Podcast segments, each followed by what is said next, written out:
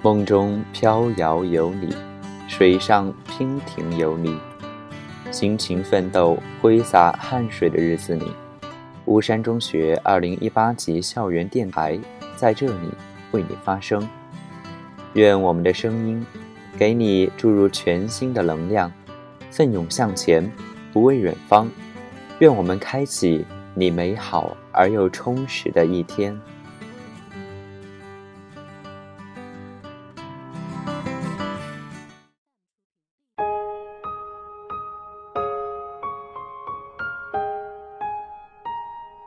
亲爱的朋友们，大家好，这里是巫山中学校园电台，我是罗夏。转眼寒假就已经接近尾声了，我还有些意犹未尽呢。我想此刻大家已经来不及回味看过的几部电影，也来不及数红包里面还有剩多少钱，因为等着我们的是如山的作业呀。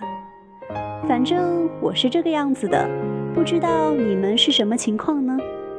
无论如何，希望大家开心的结束寒假以及作业，也希望能够抽出那么一点时间来听一听我为大家带来的一篇美文，题目是《江边》。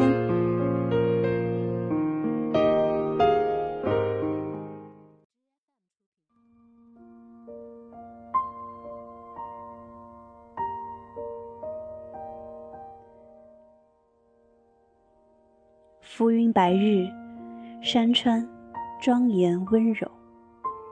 那云，那雾，那江，那山，那人，那狗。从图书馆出来，突然想起妈妈跟我说过，江边是个跑步的好去处。那么，何不先去探探路呢？红色的人行道上铺满了松松软软的落叶，江边人在远方。这是长江的一条支流，受近来大雨的影响，有很多人在这里钓鱼，依稀可以闻到江中淤泥混合着鱼腥味的味道，不臭，湿湿黏黏的，还很舒服。我步子还是比较快的，随着额头沁出的汗，终于到了江边。看着眼前的一切，我被深深震撼到了。这种震撼力仿佛是有药性的，来得慢，却来得很有力道。远远望去，白茫茫一片，又透着些许的透明，让人看得清晰，又让人坠入迷惑。天只刚刚接近黄昏。只有很薄很薄的一层雾，依旧很明亮、很清晰。不过，正是因为这明亮，被薄薄的雾笼罩着，才显得那么迷人。远处隐隐约约的群山，都只是做个安静的守护者。雾的上方是难得的白云蓝天，下面则是开阔的主角江。江面不像摄影里的青绿。而是混合着淤泥的颜色，静静地流淌。江面停泊着很多破船，对我只能称它们为破船，锈迹斑斑，零件破损。不要想象着李白诗情画意的木筏、竹筏，它们只是现代熔炉里的产物罢了，比不得几百年前诗仙们的那种诗情画意。但。令人欣喜的是，他们彼此依偎在江心，与这江面格格不入，却那么符合现代人的审美风格，简单明了，想象空间很足。这就好像一对走进迟暮之年的老人，画面极为温馨。不知道他们是不是某些人的心灵港湾，是他们失意时心灵的依靠呢？不，他们应该是那只鹰的歇脚处。一只鹰正在江面盘旋，升空又降落，如此反复，仿佛是在找寻失落的物件。有那么一个时刻，它飞向了我，我的眼睛就那样凝视着它的眼睛。我为接下来一切可能要发生的事而激动、紧张以及期待。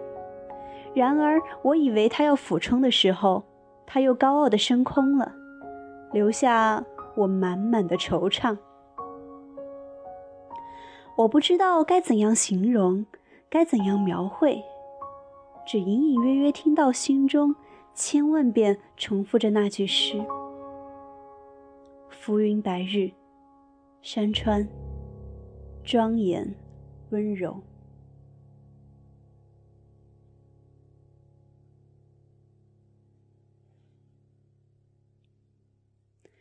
江岸相比之下少了些肃然。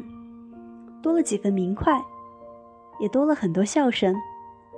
有很多爸爸妈妈陪着小孩散步，有很多情侣浅声低语，还有几位老爷爷脱得光光的，只留下裤衩，冷不丁的就滑进了水中，真如鱼儿得了水般的返老还童。好像就只是我是一个人，一个人享受这份独来独往的静谧。琪琪说的没错。游泳健将都是大肚皮，这对中老年来说尤其适合。因为我看到的这些老爷爷，没有一个人不是挺着白花花的大肚皮，不禁暗自想着，浮力的作用确实很大呀。突然，一个在水中浮动的身影引起了我的注意，仔细看，是一只狗狗，嘴里叼着一个矿泉水瓶，朝岸边游来。看样子它游得很娴熟。我完完全全被吸引住了，竟然跟着他到了岸边，弯一下腰，双手就可以捧起水的那种岸边。我就那样痴痴地看着他，看着他渐渐上了岸，将水瓶交给他的主人。我觉得很奇怪，让我惊讶的是，他的主人又将水瓶朝远处扔去，心中不禁一紧。脑海中浮现的是海洋馆里那些被驯服的动物的画面，我知道它们的本性是不愿意做这些事情的。再次看着这只狗狗费尽力气爬到岸边，仿佛经历了很长很长的时间。这时，它主人在我心中的形象就像万恶的资本家。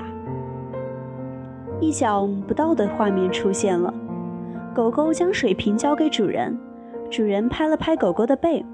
用江水给狗狗洗了把脸，好像要离开了，可是狗狗就是不肯走，一直围着主人转，用鼻子去嗅水瓶。我明白了，它还想要去水里。那么，出发吧。听着主人跟一旁的人说他天生就喜欢水，我除了淡淡嘲笑自己的无知与狭窄，更多的其实是感动。我想啊。一只狗狗都可以对一件事情如此上心、如此热爱，更何况人呢？尤其是像我这种只会偷闲、注意力很难集中的人来说，我好想好想摸一摸它、抱一抱它，感受它身体的那份冰凉以及心灵的无比炙热，但最终还是没有。我想，萍水相逢，就这样静静地看着它，也就足够了。天空染上了一层傍晚的曙光，我该回家了。再次转过身来看一看这片恍若人间仙境的地方，内心竟然多了一份难以名状的哽咽。来的时候是好奇与期待，走的时候是幸福与感动。浮云白日，山川庄严温柔。